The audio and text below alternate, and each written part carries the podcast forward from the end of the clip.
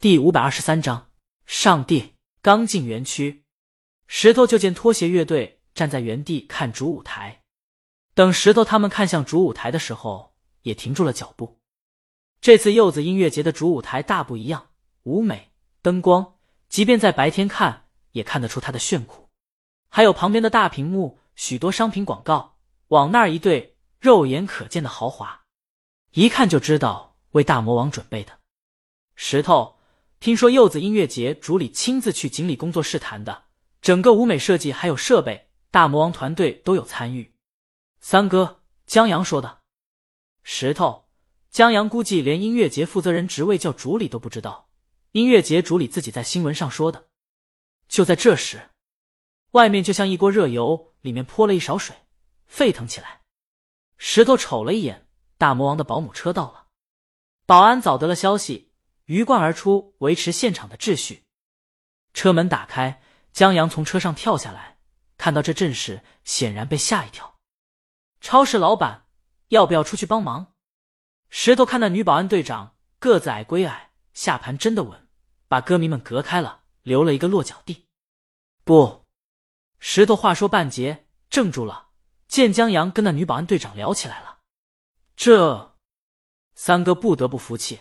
咱们老板可真是四海存知己啊！保安队长是丫丫妈，江阳很惊讶，丫丫妈倒是一副不意外的表情，让江阳麻溜点儿。说着，丫丫妈身子一个横拦，稳稳当当的一堵墙。江阳扶着李青宁下来，李青宁问江阳：“你认识？”江阳说是货车的朋友。李青宁了然的点了点头，向丫丫妈道一声谢，同时招手感谢歌迷。谢谢大家的支持，大家不要挤，不要受伤，谢谢。说罢，他接过纸笔，为他们一一签名。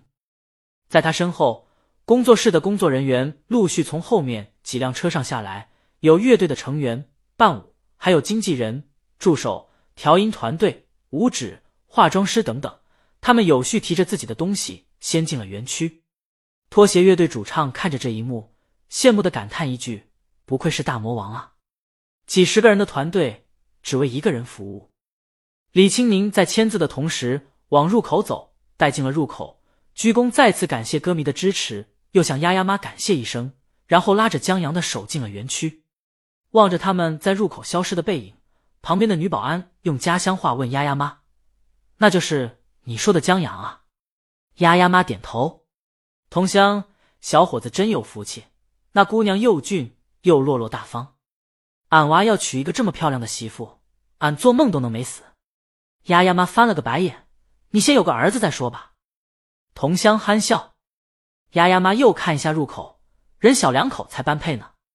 真的，在车门打开的那一刻，丫丫妈看着车里的江阳，还有拉着他手的李青宁，一种保护欲油然而生，就好像是战士坚守阵地的决心一样，心里暗下决心，一定要保护好这一对人。然后。他觉得货车说的对，见到这孙子的时候，你再多的感激之情都会化作轻飘飘的一句话，因为在看到他的时候，会很自然而然的感受到他的幸福和快乐，就觉得所有感激的话都多余，只会让对方不自在，还不如就那么顺其自然就好。他不经意间帮助你，你默默的看着他幸福，有一种淡淡的暖意。当然，现在丫丫妈最感激的是鲤鱼，很显而易见的。如果没有大魔王的话，江阳这孙子还不知道在哪儿为名为利奋斗呢，指不定搬砖的工地上会出现一代卷王，或者路政上多一个竖路灯的高手。丫丫妈和同乡领着他召集起来的临时女保安守着门口。这会儿，大魔王虽然进去了，但粉丝们并没有散去，他们在等候。在排练的时候，外面隐约可以听见歌声，他们这会儿也挺兴奋的。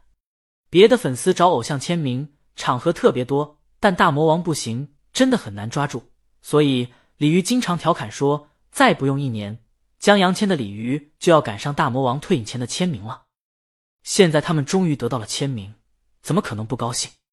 后面来迟的粉丝这会儿真后悔呢。拿到签名的粉丝还嘀咕：“那就是江阳啊，比照片上帅多了。”刚才看到没有？俩人穿着情侣装，磕到了。有狗粮党，自然也有大刀党。路灯党和江黑太嫩了，一看就是小白脸。这位江黑小英及时住了口。作为铁杆江黑，小英不怕狗粮党，他黑江阳黑的坚定不移。因为江阳在献给阿尔吉农的花束的花束中，把查理写的太惨了，他在火车上都哭了。他还黑的理直气壮。正所谓独哭哭不如众哭哭，他买了好几本杂志送给舍友和朋友了。整个宿舍在那一天气压变得很低，直接催生了几个江黑。读者就是上帝，他没把江阳挂路灯的念头就已经很给大魔王面子了，当个江黑很合理吧？当然，他还是没再说下去，因为保安大姐那眼神，大有把他丢出去的架势。他可是提前请了一天假，连夜坐火车赶过来的。就为了听大魔王复出的首个现场，可不能得罪保安。拖鞋乐队离开了，三哥他们等在原地，等到了江阳进来。李青宁让江阳去玩，他和陈杰领着人去了主舞台。这次音乐节乐队排练时间挺紧的，为了不影响大魔王主舞台的排练和设备调试，主办方已经提前安排乐队排练了。余下没来得及排练的乐队将集中在远离主舞台的两个副舞台。拖鞋乐队和三哥他们就在同一个舞台排练，前面还有几支乐队。